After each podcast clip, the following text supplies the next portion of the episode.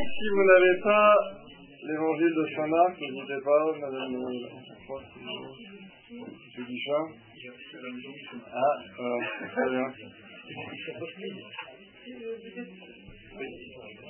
Non. Ah, ah bah alors, euh, bah je sais pas s'il y en a qui le souhaitent ou...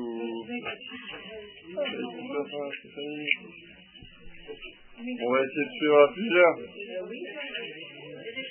Bon, il reste un évangile. Euh, avant de commencer sur des choses plus spirituelles, euh, pour les pèlerins de Terre Sainte, donc j'ai envoyé le mail pour les personnes qui souhaiteraient acquérir le guide pour euh, lire en avance et se préparer en avance. Donc si certains n'ont pas répondu par mail et souhaitent le guide, qu'ils n'hésitent pas à profiter de cette soirée pour me dire euh, genre maintenant, par exemple. Genre tout de suite. Euh, bien. Ça. Très bien. Ah, mais les affaires marchent bien, là. Quand on va en juillet, c'est pas surprenant.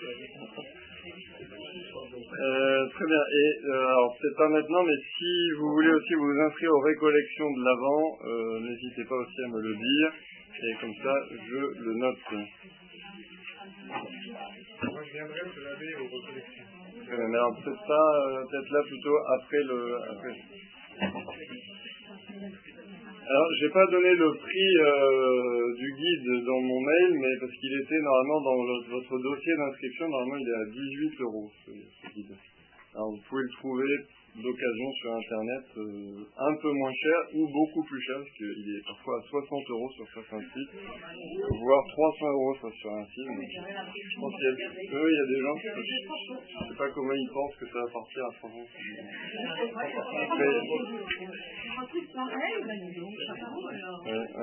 mais, je ne l'ai pas terminé mais en tout cas ce que j'en ai lu est vraiment euh,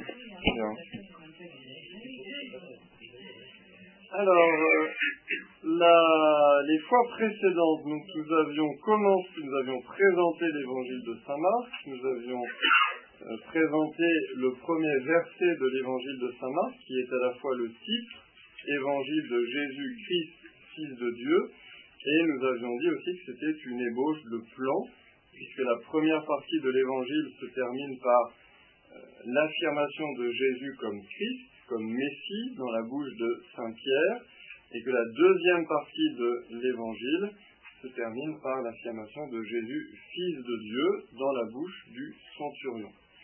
Nous avions vu ensuite cette première scène du baptême qui lance l'évangile de Saint Marc, et nous avons dit comment justement cette scène réalise ce qui est compris dans le titre, comment Jésus est présenté comme le Christ à travers euh, l'accomplissement des prophéties, notamment d'Isaïe et de Malachie, comment Saint Jean-Baptiste se présente comme le nouvel Élie qui doit précéder la venue du Messie, et comment Jésus est présenté comme fils de Dieu par le Père lui-même lorsqu'il sort du Jourdain. Ensuite, il y avait ce diptyque, Jésus qui a qui combat le démon, qui est servi par les anges, qui affirme son autorité sur les bêtes sauvages, et ensuite à Capharnaüm, Jésus qui combat les esprits démoniaques, qui est servi par la belle-mère de Simon et qui affirme son autorité puisqu'il enseigne avec autorité dans la synagogue. Vous savez, ce, ce parallèle dans cette scène inaugurale, dans ce diptyque inaugural entre Jésus au désert, combattant le démon, servi par les anges, ayant autorité sur les bêtes sauvages, et Jésus dans la synagogue de Capharnaüm, qui combat les esprits impurs, est servi ensuite par la belle-mère de Simon et euh, a autorité auprès des hommes par sa parole. Et donc nous allons continuer, rentrer dans un peu plus le vif du sujet, et en tout cas le vif de cette confrontation qui va désormais monter entre Jésus et les pharisiens, puisqu'à mesure que Jésus va se présenter de façon subtile, mais très clair, à mesure que Jésus va se présenter comme le Fils de Dieu, vraiment avec ce que ce titre a de plus vrai, de plus fort, de plus profond, eh bien, plus Jésus va se présenter comme le Fils de Dieu, plus l'opposition des pharisiens va croître, et c'est ce que nous allons voir tout spécialement aujourd'hui. Est-ce que vous aviez des questions déjà, sur ce qu'on avait vu avant? Alors nous reprenons euh, là où nous étions arrêtés. Nous étions arrêtés donc au verset 39 du premier chapitre. Et ils parcoururent toute la Galilée, proclamant l'évangile dans leur synagogue et expulsant les démons. Donc c'était une phrase au verset 39 qui faisait un peu conclusion de, cette première partie, hein, qui rappelait le ministère de Jésus dans toute la Galilée avec ces deux grands piliers, la prédication de la parole avec autorité et le combat spirituel. Et donc maintenant nous rentrons dans une autre partie. Donc on est au verset 40. Un lépreux vient auprès de lui. Il le supplie et tombant à ses genoux lui dit, Si tu le veux, tu peux me purifier. Saisi de compassion, Jésus étendit la main, le toucha et lui dit, Je le veux, sois purifié. À l'instant même, la lèpre le quitta et il fut purifié. Avec fermeté, Jésus le renvoya aussitôt lui disant, Attention, ne dis rien à personne, mais va te montrer au prêtre et donne pour ta purification ce que Moïse a prescrit dans la loi, cela sera pour les gens un témoignage. Une fois parti, cet homme se mit à proclamer, à répandre la nouvelle, de sorte que Jésus ne pouvait plus entrer ouvertement dans une ville, mais rester à l'écart, dans des endroits déserts. De partout, cependant, on venait à lui. Quelques jours plus tard, Jésus revint à Capharnaüm et l'on apprit qu'il était à la maison. Tant de monde s'y rassembla qu'il n'y avait plus de place, pas même devant la porte, il leur annonçait la parole. Arrivent des gens qui lui amènent un paralysé porté par quatre hommes. Comme ils ne peuvent l'approcher à cause de la foule, ils découvrent le toit au-dessus de lui, ils font une ouverture et descendent le brancard sur lequel était couché le paralysé. Voyant leur foi, Jésus dit au paralysé, Mon enfant, tes péchés sont pardonnés. Or il y avait quelques scribes assis là qui raisonnent en eux-mêmes. Pourquoi celui-là parle-t-il ainsi? Il blasphème. Qui donc peut pardonner les péchés Sinon Dieu seul? Percevant aussitôt dans son esprit les raisonnements qu'il se faisait, Jésus leur dit Pourquoi tenez-vous de tels raisonnements? Qu'est-ce qui est le plus facile? Dire à ce paralysé Tes péchés sont pardonnés? Ou bien lui dire Lève-toi, prends ton brancard et marche? Eh bien, pour que vous sachiez que le Fils de l'homme a autorité pour pardonner les péchés sur la terre, Jésus s'adressa au paralysé. Je te le dis, lève-toi, prends ton brancard et rentre dans ta maison. Il se leva, prit aussitôt son brancard et sortit devant tout le monde. Tous étaient frappés de stupeur et rendaient gloire à Dieu en disant Nous n'avons jamais rien vu de pareil. Jésus sortit de nouveau le long de la mer, toute la foule venait à lui, et il les enseignait. En passant, il aperçut Lévi, fils d'Alphée, assis au bureau des impôts. Il lui dit, Suis-moi. L'homme se leva et le suivit. Comme Jésus était à table dans la maison de Lévi, beaucoup de publicains, c'est-à-dire des collecteurs d'impôts et beaucoup de pêcheurs, vinrent prendre place avec Jésus et ses disciples, car ils étaient nombreux à le suivre. Les scribes du groupe des pharisiens, voyant qu'il mangeait avec les pécheurs et les publicains, disaient à ses disciples Comment? Il mange avec les publicains et les pécheurs Jésus, qui avait entendu, leur déclara Ce ne sont pas les gens bien portants qui ont besoin du médecin, mais les malades. Je ne suis pas venu appeler des justes, mais des pécheurs. Comme les disciples de Jean le Baptiste et les pharisiens jeûnaient, on vient demander à Jésus pourquoi, alors que les disciples de Jean et les disciples des pharisiens jeûnent, ces disciples ne jeûnent-ils pas? Jésus leur dit, les invités de la noce, pourraient-ils jeûner pendant que l'époux est avec eux? Qu'ils ont l'époux avec eux, ils ne peuvent jeûner. Mais des jours viendra où l'époux leur sera enlevé, alors ce jour-là, ils jeûneront. Personne ne raccommode un vieux vêtement avec une pièce d'étoffe neuve Autrement, le morceau neuf ajouté tire sur le vieux tissu et la déchirure s'agrandit. Ou encore, personne ne met du vin nouveau dans de vieilles outres, car alors le vin fera éclater les outres, et on perd à la fois le vin et les outres, à vin nouveau, outre neuf. S'arrête là pour l'instant. On peut prendre quelques instants pour relire. Je vous rappelle qu'il y a un dernier évangile pour ceux qui voulaient relire qui est là. Pour relire, pour méditer ce long passage, mais qui a toute sa cohérence. C'est pour ça que je l'ai lu jusque-là.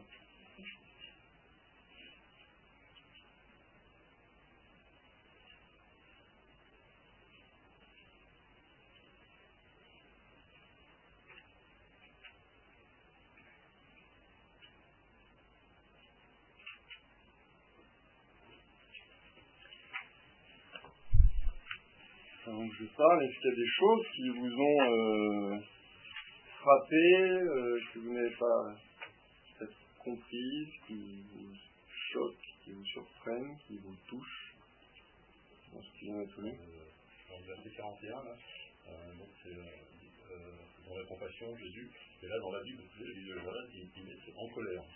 Oui. C'est tout pareil, alors, ça, peut être des fois une interprétation un peu c'est. Oui, alors c'est sûr que je lisais effectivement la Bible chrétienne cet après-midi pour préparer et la Bible chrétienne, qui est une édition vraiment très très pointue, s'étonnait qu'effectivement certains traducteurs euh, traduisent par la colère alors que vraiment c'est un mot euh, assez connu qui signifie que Jésus est remué dans ses entrailles. Alors euh, il y a- vraiment cette dimension d'entrailles. Alors, qu'on peut être remué dans ses entrailles par la colère, et c'est vrai que ensuite il va le reprendre assez fermement pour dire de se taire. Mais euh, je pense que c'est quand même une erreur de traduction que de faire le, lien entre le fait d'être remué dans ses entrailles et l'indication très ferme que Jésus donne après. Parce que là, au moment où Jésus est remué dans ses entrailles avant la guérison, avant la purification, c'est vraiment remué de miséricorde. C'est un terme qu'on retrouve à plusieurs reprises quand le Christ est pris de compassion devant la foule qu'il a suivi et qui n'a pas mangé, ou quand le père euh, du fils prodigue, il me semble aussi, euh, est saisi de compassion. C'est ce même terme qu'on retrouve également dans le chant de Saint Zacharie, quand euh, Zacharie dit que justement Dieu nous a visités par la, la tendresse de son cœur. En fait, il dit vraiment par la tendresse de ses entrailles. Donc c'est c'est quand même voilà, un terme qui normalement pense plutôt du côté de la compassion et de la tendresse que, que de la colère. Donc c'est à mon avis une erreur. Maria, pardon. le- il y a aussi la possibilité que Jésus dise euh, aux lépreux, justement, c'est pas le bon moment, c'est pas maintenant. Parce que après, il le dit, euh, euh, garde-toi de rien dire à personne.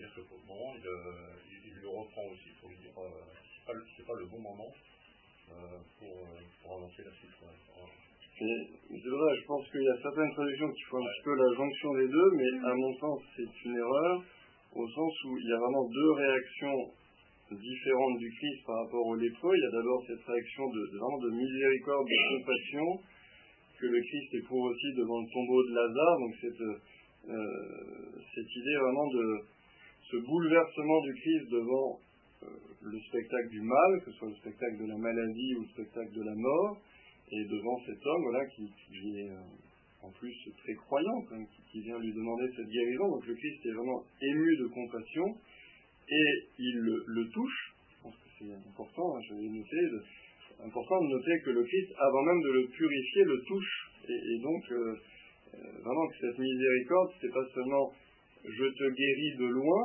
euh, voilà, par ma parole je te guéris, mais avant même de le purifier, alors qu'il est encore euh, malade, alors qu'il a sans doute un aspect euh, assez repoussant, le Christ, justement, pour exprimer cette compassion, d'abord le touche, et, rien que le fait de le toucher, déjà le rétablit dans cette humanité, en disant, ben voilà, je, ne te considère pas comme quelqu'un dont il faut absolument euh, s'éloigner, et, quelqu'un qui est chassé de la société des hommes, déjà je te rétablis dans ta dignité humaine avant de te rétablir dans ta guérison.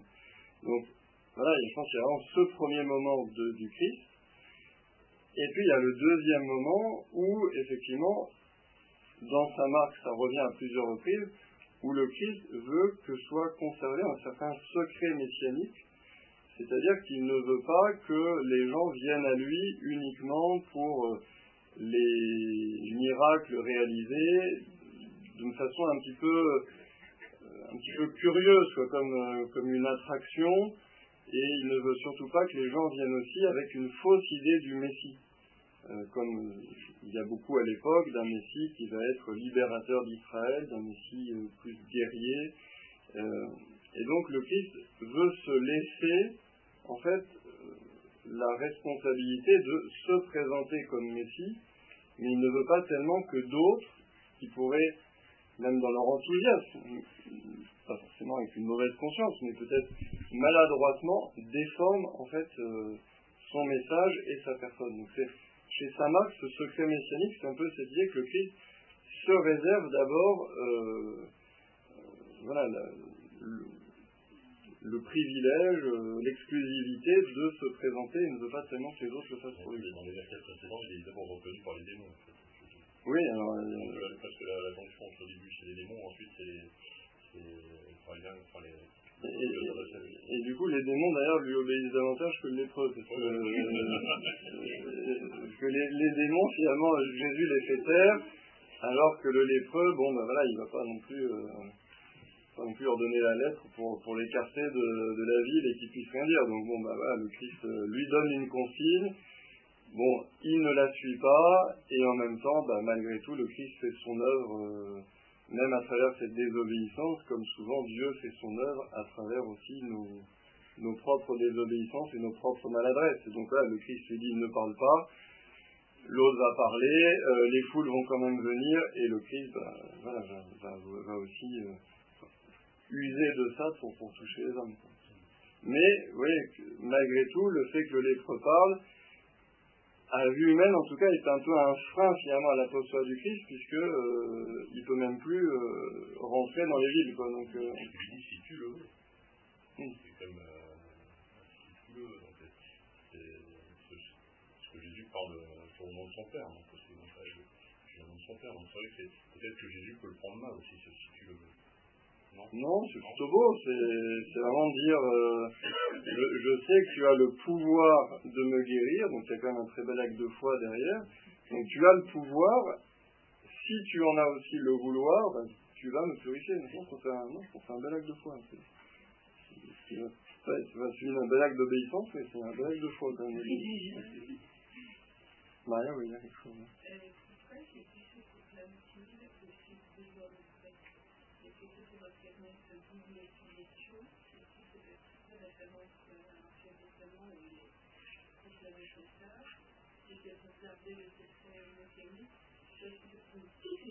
Euh, non, c'est un peu pour les trois à la fois. C'est-à-dire que, effectivement, Jésus va prendre ce titre, souvent de fils de l'homme, qui est un titre un peu énigmatique, qui lui permet bah, déjà de parler de lui à la troisième personne, donc de façon un peu plus mystérieuse, et puis de mettre un peu de, de, distance, parce que bon, même plus d'humilité d'une certaine manière, parce que dire euh, pour vous montrer que j'ai le pouvoir de pardonner les péchés, ça pourrait paraître un peu plus vaniteux que de dire pour vous montrer que le Fils de l'homme a reçu le pouvoir de pardonner les péchés. Donc déjà, il y a une manière de, se mettre un peu en distance.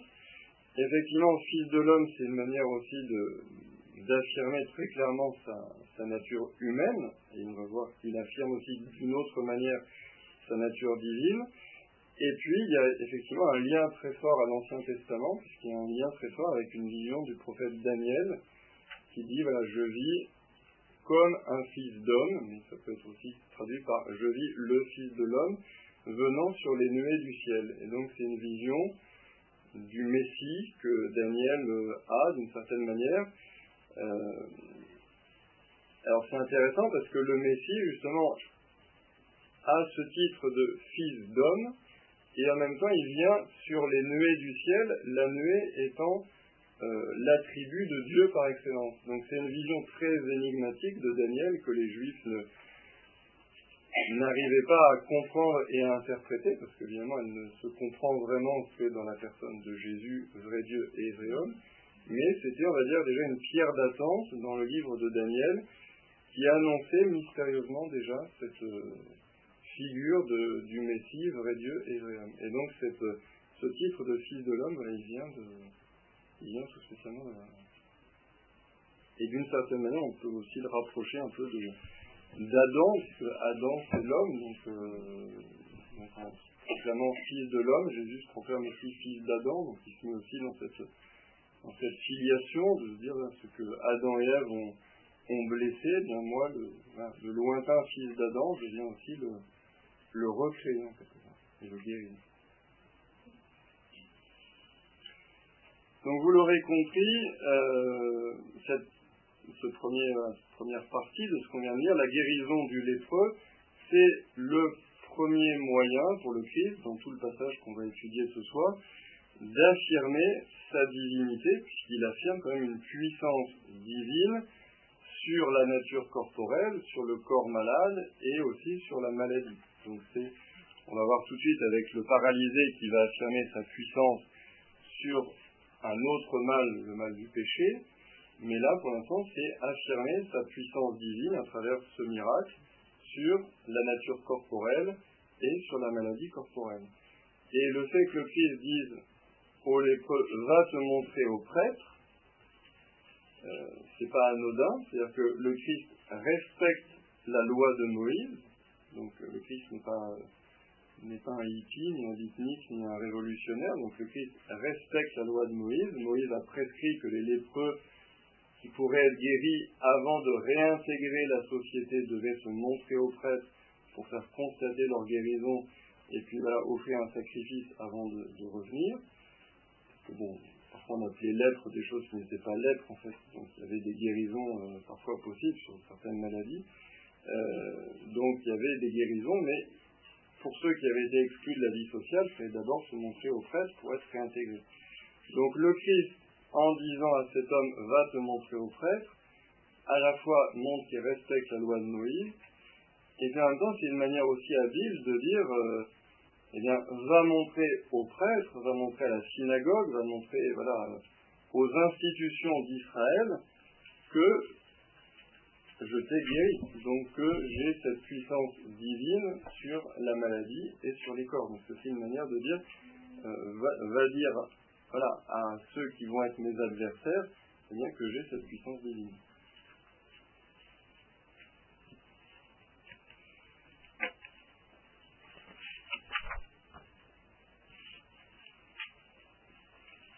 Avant de passer au paralysé, petite remarque aussi, on retrouve dans ce passage, euh, je dirais, euh, des éléments constitutifs de nos sacrements.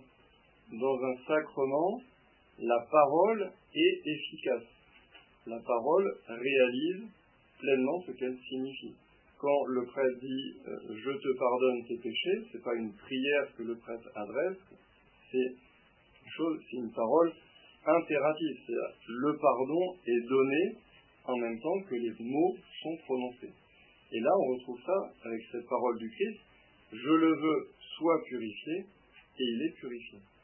Ce n'est pas seulement une parole euh, uniquement verbale, c'est une parole qui a une efficacité, qui a une action, qui a une puissance immédiate. Une parole qui, hein, qui réalise ce qu'elle dit, en fait. Et c'est exactement ce qu'on retrouve dans les sacrements on trouve dans la Genèse aussi. Chaque fois, c'est Dieu dit. Exactement. Dieu dit que la lumière soit, et la lumière fut. Cette efficacité de la parole de Dieu, créatrice, et qu'on retrouve dans l'efficacité des paroles de Jésus. Et ensuite dans l'efficacité des paroles sacramentelles.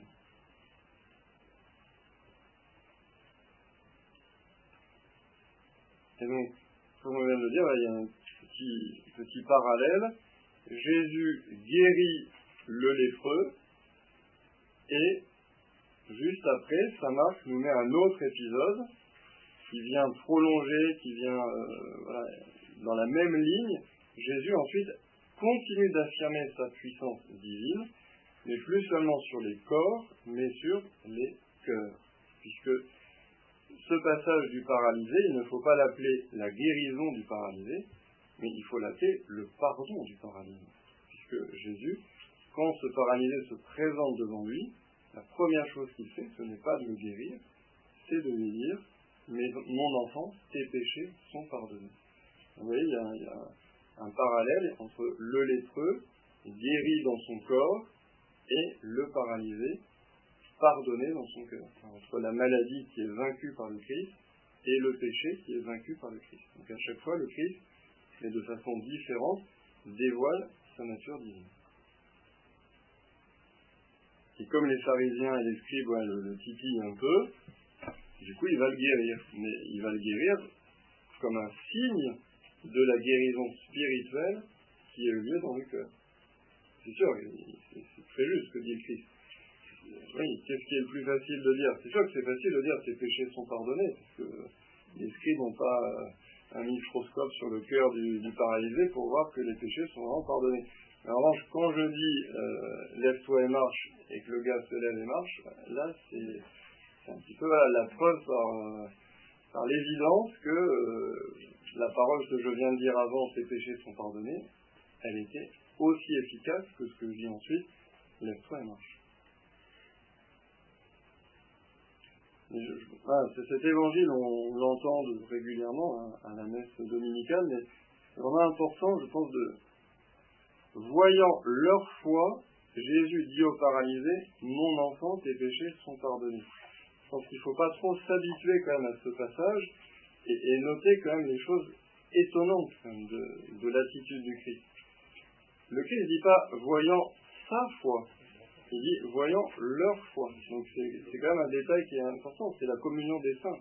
C'est la foi des porteurs qui finalement obtient la rémission des péchés pour le paralysé. Donc il y a déjà un lien quand même entre ah, la foi de ces porteurs, qui n'est pas une foi juste euh, livresque, hein, elle leur fait monter sur le toit, euh, enlever les branchages, descendre, etc. Donc c'est une foi vraiment vivante, vécue, et c'est leur foi, c'est leur intercession très très concrète qui fait que le Christ, eh bien, alors là aussi, deuxième surprise, ne lui dit pas sois guéri, mais tes péchés sont pardonnés. Cette primauté aussi du pardon des péchés.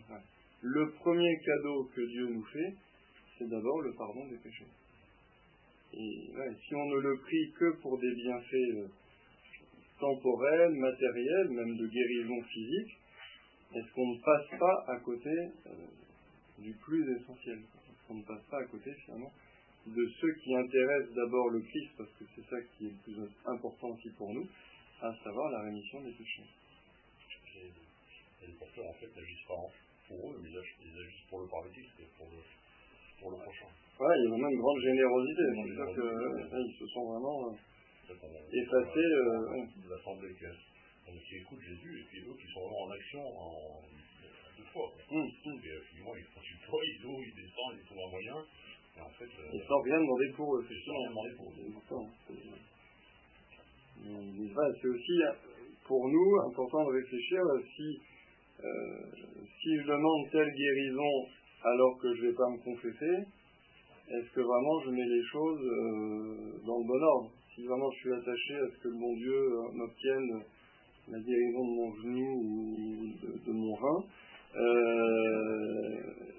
euh, mais qu'en revanche la maladie du péché qui est dans mon cœur, je m'en fiche complètement de, laisser ce, cancer du péché prospérer dans mon cœur, et alors que je pourrais très bien l'ôter très facilement par une, par une confession, est-ce que vraiment j'ai saisi euh, où était l'essentiel Et ce texte nous aide justement à saisir l'essentiel. Et puis, très beau aussi, je pense qu'il ne faut pas aller trop vite, hein, mon enfant.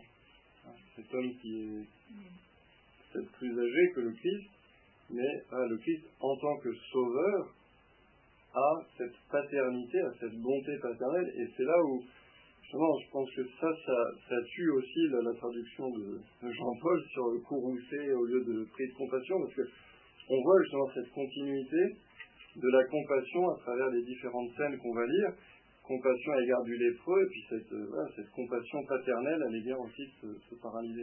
C'est vraiment une ligne, une ligne directrice, je pense.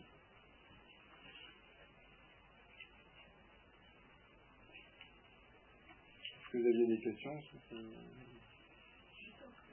ah, juste après, bah, allons-y alors. En fait, je ne comprends pas très bien la logique de Jésus. Ah. Ça tombe bien, non, c'est pas la nôtre, donc... C'est Euh... scribes, Ouais, que Jésus ouais. est ils ont raison lorsqu'ils vous disent blasphème.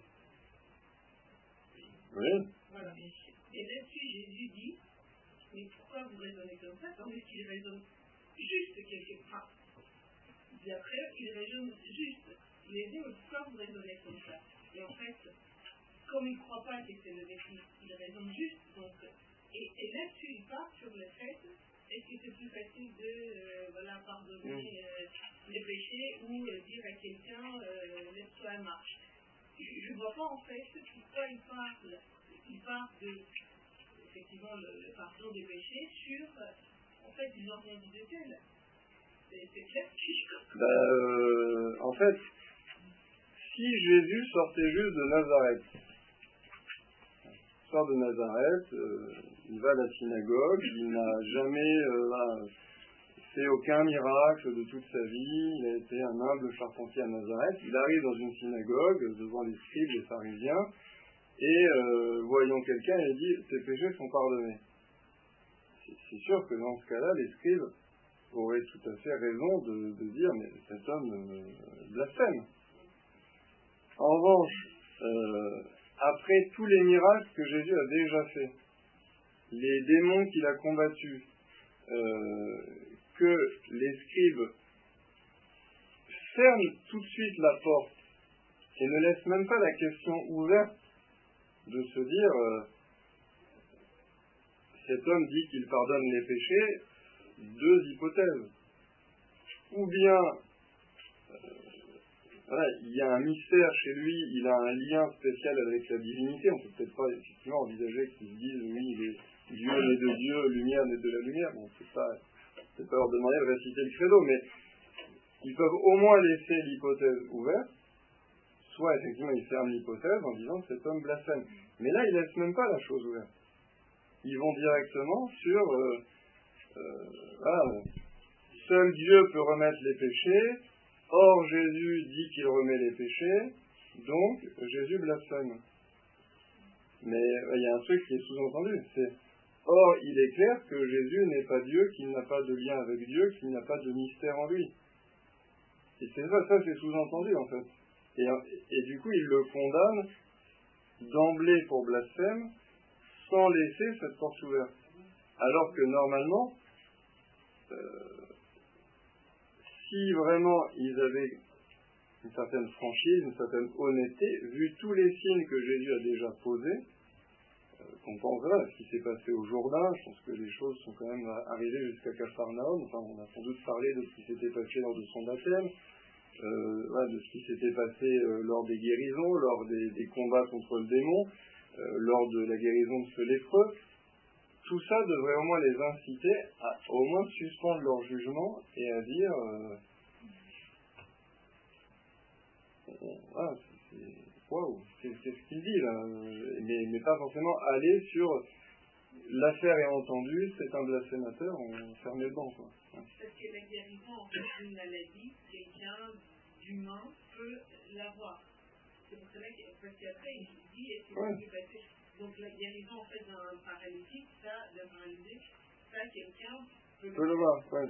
Tandis que Le raisonnement du Christ, c'est de dire, euh, effectivement, vous contestez que j'ai le pouvoir de pardonner les péchés en disant que ce que je dis n'est que, n'est- ne sont que des mots, et en plus des mots blasphématoires. Eh bien, moi, je vais vous donner un autre mot dont vous verrez immédiatement l'efficacité visible, c'est euh, lève-toi et marche. Scribes cherchent déjà des motifs pour le condamner. Oui, Dans leur cœur, déjà, je pense qu'ils ont déjà cette volonté de, de trouver un motif, enfin, des motifs pour condamner Jésus. c'est c'est ce qu'on va voir effectivement euh, quelques lignes plus loin. Ça commence peut-être déjà. Voilà, quand il revient ensuite à la synagogue de Capharnaüm, Saint Marc nous dit qu'il l'observait cherchant des motifs pour l'accuser. C'est-à-dire que le procès de Jésus a déjà commencé en fait. Et, et là, on est un petit peu, euh, on est un petit peu dans ce cas-là parce que on pourrait, on va pas faire l'ego, on va pas dire euh, oui, nous à la place des scribes, on aurait tout de suite compris que c'était le Fils de Dieu et euh, c'est incompréhensible, vraiment ils sont totalement aveugles, c'est scribes. Bien sûr qu'on ne dit pas ça. Mais on dit, est-ce que les scribes, comme Nicodème, ne pouvaient pas aller le voir de nuit, lui le tirer un peu par le manteau lui dire, explique-nous, dis-nous qui tu es. Enfin voilà, euh, on est déboussolé. Euh, on voit tous les signes que tu accomplis qui attestent que tu viens de Dieu et en même temps tes paroles sont, tellement déconcertantes, tellement désarçonnantes. Dis-nous. Mais ils font pas ça. On n'attend pas à ce qu'ils se mettent à genoux qu'ils récitent le credo. Mais au moins euh, qu'ils aillent vers le Christ pour lui demander, euh, pour lui dire, parce que ce qu'on lui dit tous dans la prière bien souvent, euh, on est dans les ténèbres, éclaire-nous. Et c'est pas ça qu'ils font. Ils disent, voilà, on a notre propre lumière et au nom de cette lumière, euh, il est déjà condamné. J'ai toujours trouvé qu'il y avait vraiment quand même un peu de provocation de la part de Jésus. Euh, et finalement, de toute façon, il savait très bien, euh, comme il avait des pharisiens, il savait très bien gérer une réaction violente à ce moment-là. Hein, donc, euh, pour moi, il y a toujours un peu, voilà, toujours un peu dans, ce, dans cet évangile, un peu une provocation. Euh, on va voir jusqu'où. Euh, oui, mais... Et puis juste comment ils vont réagir, et puis. Euh...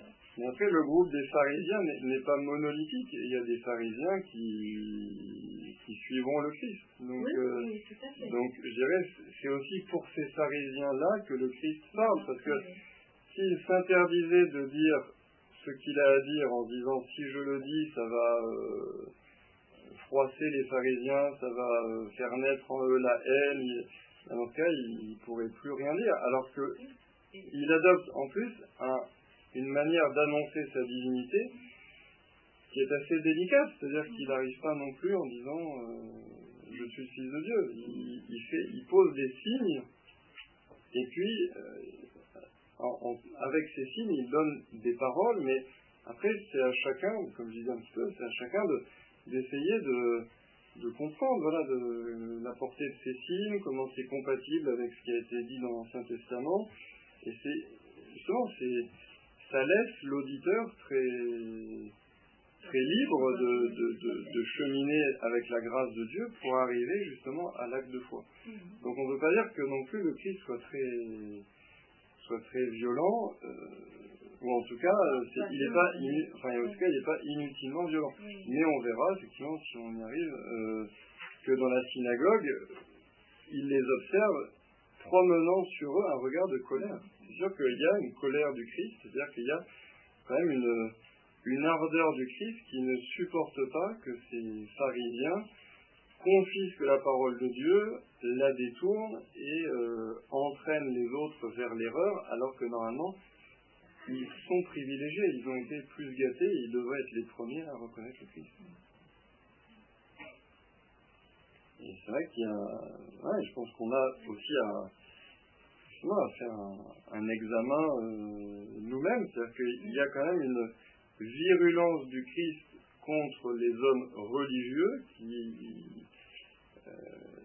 pas, euh, qu'il faut pas euh, passer comme ça euh, trop vite. C'est-à-dire que il y a toujours ce danger quand on est religieux de faire de la grâce gratuite notre bien et de faire de la grâce qui est un don gratuit de Dieu une espèce de, de piédestal sur lequel on monte pour juger les autres. Ça, cette attitude-là, effectivement, le Christ la, la condamne de façon extrêmement virulente et je pense que c'est un des péchés, le péché du jugement, qui est sans doute le plus pris à partie par le Christ. D'un côté, il y a la compassion du Christ, de l'autre côté, il y a aussi la radicalité du message. Oui. C'est vrai que c'est, il faut entretenir les, deux. Vraiment, c'est, Oui. je suis peut-être le changement d'attitude des fois de Jésus par rapport à une personne où des fois c'est plutôt la radicalité du message qui m'emporte, d'autres fois c'est plutôt la compassion. Donc, c'est vrai Et le Christ ne peut pas faire œuvre de compassion avec des cœurs qui sont radicalement fermés, en fait. C'est-à-dire que le Christ aimerait être euh, compatir avec les pharisiens, mais les pharisiens lui opposent vraiment euh, un mur. Parce que le Christ est radical aussi avec les pécheurs, comme il est radical avec les, pharisiens. Il dit aux pécheurs, va, ne pêche plus, n'arrive pas, une super bonne journée. Donc euh, il y a une radicalité, effectivement, de la miséricorde, Mais là, cette miséricorde, en quelque sorte, est, est mise en échec par la, la dureté et l'orgueil des, des pharisiens. Et justement, si j'avais voulu lire jusqu'à la parabole des outres neuves et du vin nouveau, c'est que cette parabole placée au cœur de ce que nous lisons aujourd'hui, parce que normalement on devrait aller jusqu'à jusqu'aux dix premiers versets du chapitre 3, si on, si on voulait faire toute la partie de façon intégrale. Et donc cette parabole, elle est vraiment placée au cœur de notre partie, parce que c'est elle qui éclaire tout en fait. Le, Christ dit que son message est radicalement nouveau. Parce que qu'un homme euh, fasse les signes qu'il fait, qu'un homme ait cette puissance divine qu'il a, que cet homme soit le Fils de Dieu, c'est évidemment radicalement nouveau. Et cette euh, radicalité nouvelle, euh, ce message totalement nouveau, ne peut être accueilli que dans une mentalité, elle aussi, renouvelée. Et donc, le Christ met en garde finalement contre les préjugés, pas seulement des pharisiens, mais un peu de, tous les juifs, sur les idées préconçues qu'ils avaient du Messie, en disant, mais voilà, il faudra accueillir cette nouveauté dans des âmes renouvelées. Ça ne veut pas dire que le Christ dit il faut que vous soyez absolument prêts, euh, que vous ayez tout compris, etc. Mais au moins, comme disait pour des scribes, au moins que vous soyez ouverts à cette nouveauté. Et, et que euh, vous soyez ouverts au nom des signes que je fais, au nom de l'autorité que j'ai lorsque je parle, que vous soyez ouverts à ce mystère dans lequel je veux vous entraîner. Le Christ ne, n'envisage pas que tout le monde soit là, oui, j'ai tout compris, donne-nous ton mystère, je suis Fils de Dieu, ah oui, très bien, voilà. Mais au moins que les âmes disent, on ne comprend pas, mais on te fait confiance, guide-nous dans la vérité. Comme, comme Saint Pierre, parce que tout le monde est très déboussolé à Capharnaüm après le discours du pain de vie, et que Jésus se tourne vers les douze, vous aussi vous voulez me quitter, mais à qui irions-nous Tu as les paroles de la vie éternelle? Saint Pierre dit pas j'ai compris, il n'a sans doute pas compris le discours du pain de vie, mais il a compris au moins une chose, c'est que le Christ est ce guide vers la vérité, qu'il est celui qu'il faut suivre pour aller vers la vie éternelle c'est cette disposition d'âme en fait que le Christ demande lorsqu'il parle du vêtement nouveau euh, et du vêtement ancien, du, du, vin nouveau, du vin ancien. Voilà, je viens apporter un message dont je sais qu'il est nouveau, même si évidemment il est déjà annoncé de façon mystérieuse dans l'Ancien Testament, mais il est quand même très nouveau par rapport à la mentalité du temps. Eh bien, voilà, essayez de l'accueillir dans cette mentalité ouverte. C'est ça le sens de cette parabole n'annonce pas aussi le, une de l'Esprit Saint en disant que l'Esprit Saint, il faut vous changer, oui. Oui, bien sûr. Oui. Pour les juifs, c'est totalement l'Esprit Saint qui n'existe pas pour eux, je pense.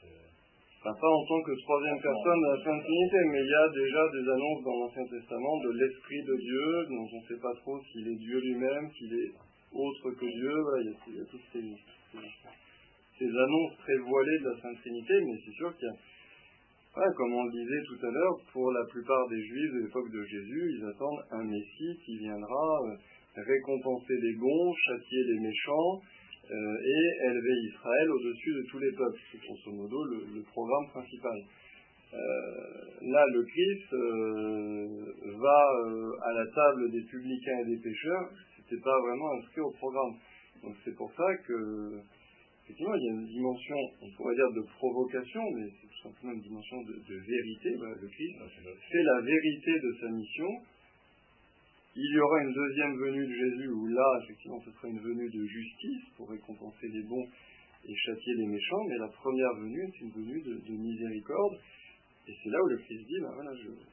c'est nouveau, c'est peut-être inattendu, même si c'était annoncé les passages où c'était annoncé, vous les avez mis de côté, vous n'en avez gardé que certains autres, qui du coup font que vous n'êtes pas du tout préparé à ma venue, mais laissez-vous hein, guider, laissez-vous préparer par ce que je fais, parce que euh, je fais des signes qui attestent que je suis le Messie et le Fils de Dieu.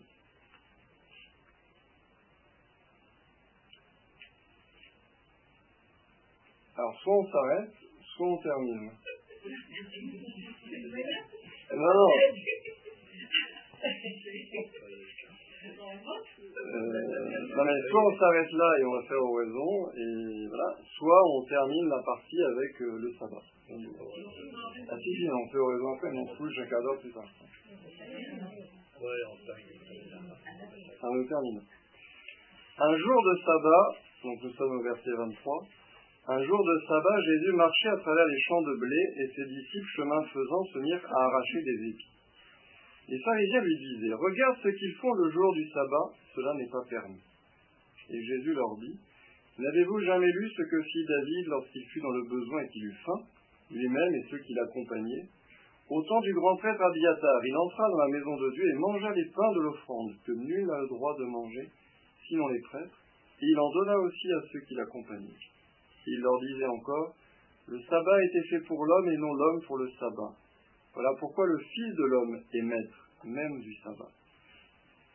Jésus entra de nouveau dans la synagogue. Il y avait là un homme dont la main était atrophiée. On observait Jésus pour voir s'il le guérirait le jour du sabbat. C'était afin de pouvoir l'accuser. Il dit à l'homme qui avait la main atrophiée, Lève-toi, viens au milieu. Et s'adressant aux autres, est-il permis le jour du sabbat de faire le bien ou de faire le mal, de sauver une vie ou de tuer? Mais eux se taisaient. Alors promenant sur eux un regard de colère, navré de l'endurcissement de leur cœur, il dit à l'homme, étends la main. Il l'étendit et sa main redevint normale. Une fois sortis, les pharisiens se réunirent en conseil avec les partisans d'Hérode contre Jésus pour voir comment le faire périr.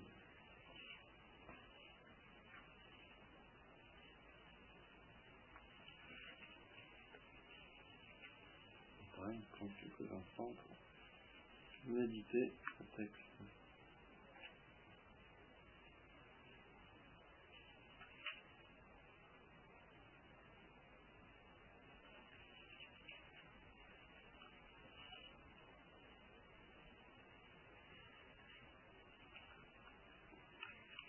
Je pense qu'à la lumière de ce qu'on a dit, vous aurez compris dans quelle continuité se place ce texte.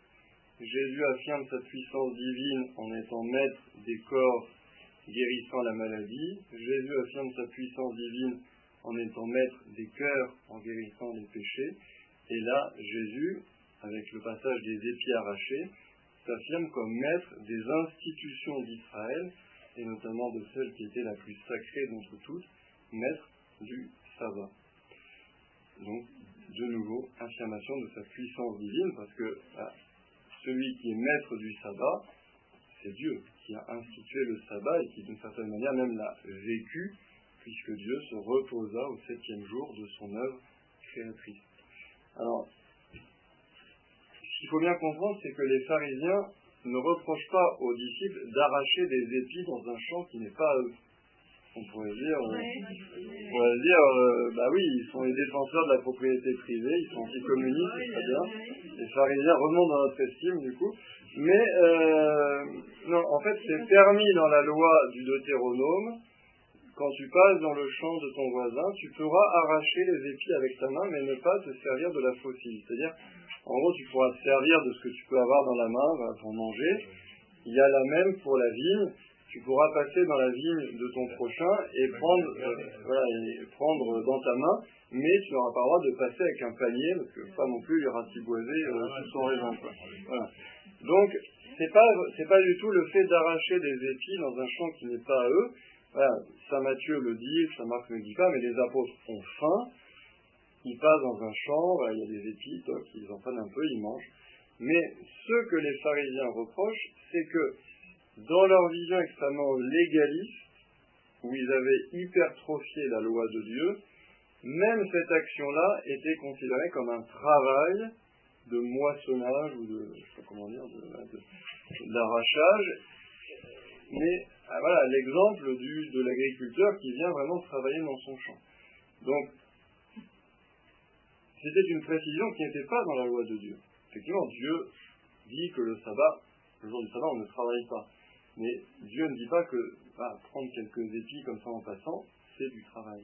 Mais les pharisiens, voilà, qui voulaient en remettre encore au-dessus de la loi de Dieu, qui voulaient mettre la barre encore plus haut que Dieu l'avait mise, euh, et puis qui sont très contents de, trouver un, reproche à faire à Jésus et à ses apôtres, sautent sur l'occasion. Et Jésus répond par une double phrase qui est très belle. L'homme, le sabbat est fait pour l'homme et non l'homme pour le sabbat. Cette phrase, elle vaut pour tout le monde. Elle ne vaut pas que pour le Christ.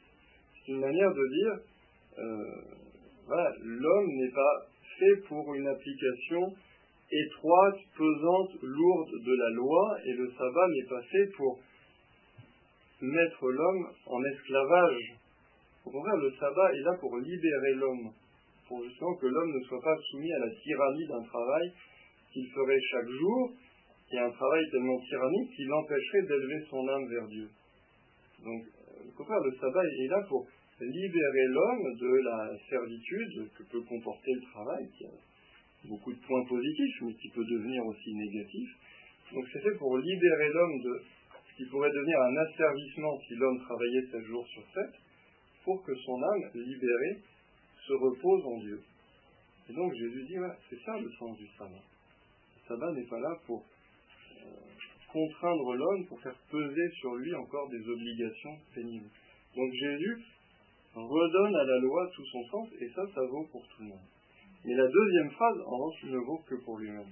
Le Fils de l'homme est maître du sabbat. Et ça, c'est profond. Parce que ça veut dire, de même que Dieu a dispensé les Lévites du sabbat, parce que les Lévites servent le jour du sabbat, parce que Dieu est maître du sabbat et que servir Dieu le jour du sabbat, c'est plus grand que de respecter le sabbat. De même que Dieu a dispensé les Lévites du sabbat, eh bien moi je dispense mes apôtres de la règle du sabbat. Parce que mes apôtres sont en mission. Ils me servent, moi qui suis Dieu. Et donc, ils sont comme des Lévites. Ils sont dispensés du sabbat. C'est très puissant. Alors ça, on le voit qu'avec un parallèle avec Saint Matthieu et Saint Luc où c'est plus explicite. Mais c'est ça, en fait, qu'il y a le, premier verset, il est pour tout le monde. Voilà. C'est Pour tout le monde, le sabbat est fait pour l'homme et non l'homme pour le sabbat. Et le deuxième verset dit, ah, non seulement mes apôtres sont libres parce qu'ils sont des hommes, ils sont doublement libres par rapport aux obligations du sabbat, parce qu'ils sont mes serviteurs, qu'ils sont en mission, et donc ils sont comme des lévites, dispensés de la loi du sabbat. C'est assez puissant. Et on termine par ce qui est l'apogée de la confrontation dans cette partie entre Jésus et les pharisiens, là on a une espèce d'opposition chimiquement pure à la synagogue. Pourquoi chimiquement pure? Parce que on ne parle pas des disciples, on ne parle pas de la foule. Marque, c'est une espèce de. on pourrait faire un film un peu, c'est un peu comme. Voilà, il y a le projecteur qui se braque sur le Christ, le projecteur qui se braque sur ceux que Samar appelle on, eux, il les nomme même pas tellement, c'est les opposants à Jésus.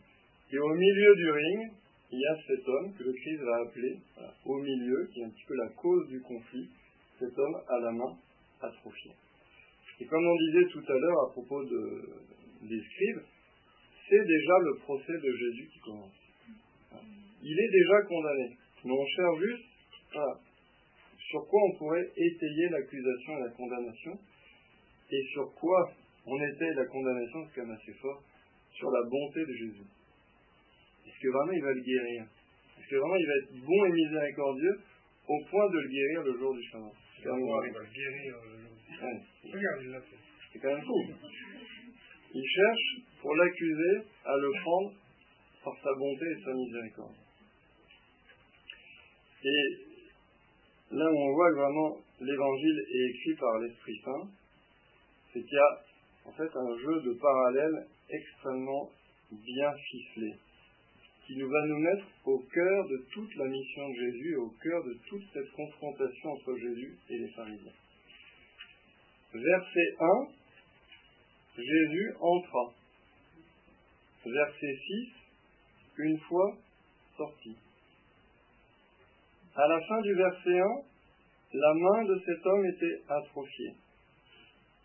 À la fin du verset 5, donc presque au verset 6, sa main redevint normale. Verset 2, on observait Jésus avec des regards aiguisés comme des couteaux, pour voir s'il le guérirait le jour du sabbat. Au début du verset 5, alors Jésus, promenant sur eux un regard de colère, et en même temps de colère navrée. C'est pas une colère haineuse, c'est pas une colère d'accusation, de, de, de haine, c'est une colère navrée devant l'endurcissement de leur cœur. Jésus entra, ils sortirent. La main est atrophiée, la main est normale. Il regarde, Jésus regarde. Et puis, au milieu, lève-toi, viens au milieu. Pas trop mieux quand même. Lève-toi, viens au milieu. Et ce qu'il y a ensuite après, et qui est finalement le cœur de toute la confrontation, la question de Jésus, le silence des autres. Et entre cette question et ce silence, on est vraiment au cœur. Est-ce qu'on peut faire le bien ou le mal?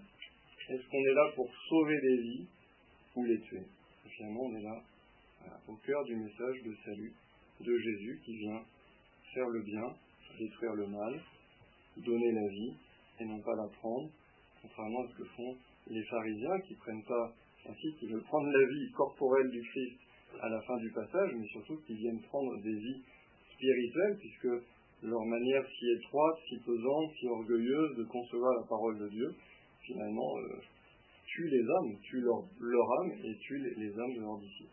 Et donc, vous voyez, à travers ce jeu de, de petits parallélismes, à travers toute cette scène, eh bien, on est placé finalement devant la question fondamentale de toute notre vie, de la vie du Christ, de la vie des pharisiens. Qu'est-ce qu'on choisit? Faire le bien, faire le mal, donner la vie ou la prendre? L'esprit ou le texte. L'esprit ou le, texte. Ah, l'esprit ou, la, ou la lettre. Euh, S'il vous plaît, quand, euh, quand les pharisiens ils disent que Dieu seul peut pardonner les péchés, mm. qu'ils le pensent vraiment, est-ce que ah, oui. Yahvé pardonne les péchés dans, chez les juifs ou ça se enfin, euh... Qu'ils veulent plutôt dire euh, les pécheurs doivent être, euh, doivent être accablés, euh, euh, je veux dire Les ont- doivent- ils- les pécheurs doivent être jugés Ils par n'ont les, pas, par les scribes ou par les pharisiens. Non, ils n'ont pas forcément une vision très claire de la manière dont Dieu pardonne les péchés. C'est-à-dire que ils n'ont pas une vision très claire de à qui Dieu pardonne, comment Dieu pardonne, mais en revanche, ce qui est très clair pour eux, c'est que Dieu étant l'offensé, il est le seul à pouvoir lever l'offense. Et c'est vrai que dans, dans un certain nombre de passages de l'Ancien Testament, euh, on proclame la miséricorde de Dieu. Et dans un certain nombre de passages des psaumes, l'homme se reconnaît pécheur et présente à Dieu son péché. On peut penser donc au psaume 50, que David prie euh, lorsqu'il se rend compte du péché qu'il a commis en couchant avec Bethsabée et en faisant tuer Uri. Et donc, voilà, il, dit à Dieu, voilà, ayez pitié de moi parce que je suis un pécheur. Renouvelle en mon cœur un esprit nouveau. Donc, il y a cette conscience quand même que Dieu a le pouvoir, parce qu'il est tout puissant, de remettre les péchés. Ça, c'est vrai dans l'Ancien Testament. Mais à qui Dieu les remet, comment Dieu les remet, ça, c'est déjà plus flou. Parce que par exemple, si on pose la question aux pharisiens, est-ce que vraiment Dieu peut remettre les péchés à Lévi, aux publicains, aux collecteurs d'impôts Ils diront non. Donc, donc c'est, il y a quand même cette foi dans la puissance miséricordieuse de Dieu, mais comment elle se réalise? Bah, Finalement, il faut attendre Jésus pour comprendre finalement qu'elle s'adresse à tous et puis qu'elle passe par la croix et qu'ensuite elle passe par, par les sacrements. Est-ce qu'il ne fallait pas aussi, euh, chez les juifs, ou même maintenant, offrir quelque chose pour se faire pardonner de ses péchés? Et les sacrifices d'animaux, tout ça? Oui, c'est sûr que les, les sacrifices étaient une manière imparfaite, rituelle, euh, de recevoir une forme de pardon des péchés. C'est sûr qu'il y avait, feu pour que. Oui, ou, ou, ou imposer ses mains sur la bête pour faire une espèce de transfert de sa culpabilité sur la bête. Et une fois que la bête est, est immolée, est détruite, c'est en quelque sorte le péché qui est détruit. Ou le bouc émissaire qu'on envoie euh, mourir dans le désert, hein, qu'on redonne d'une certaine manière au démon après l'avoir chargé de ses fautes. Mais il y avait effectivement ces annonces de rémission, de pardon des péchés, mais je pense que les juifs avaient aussi conscience que tout ça était euh,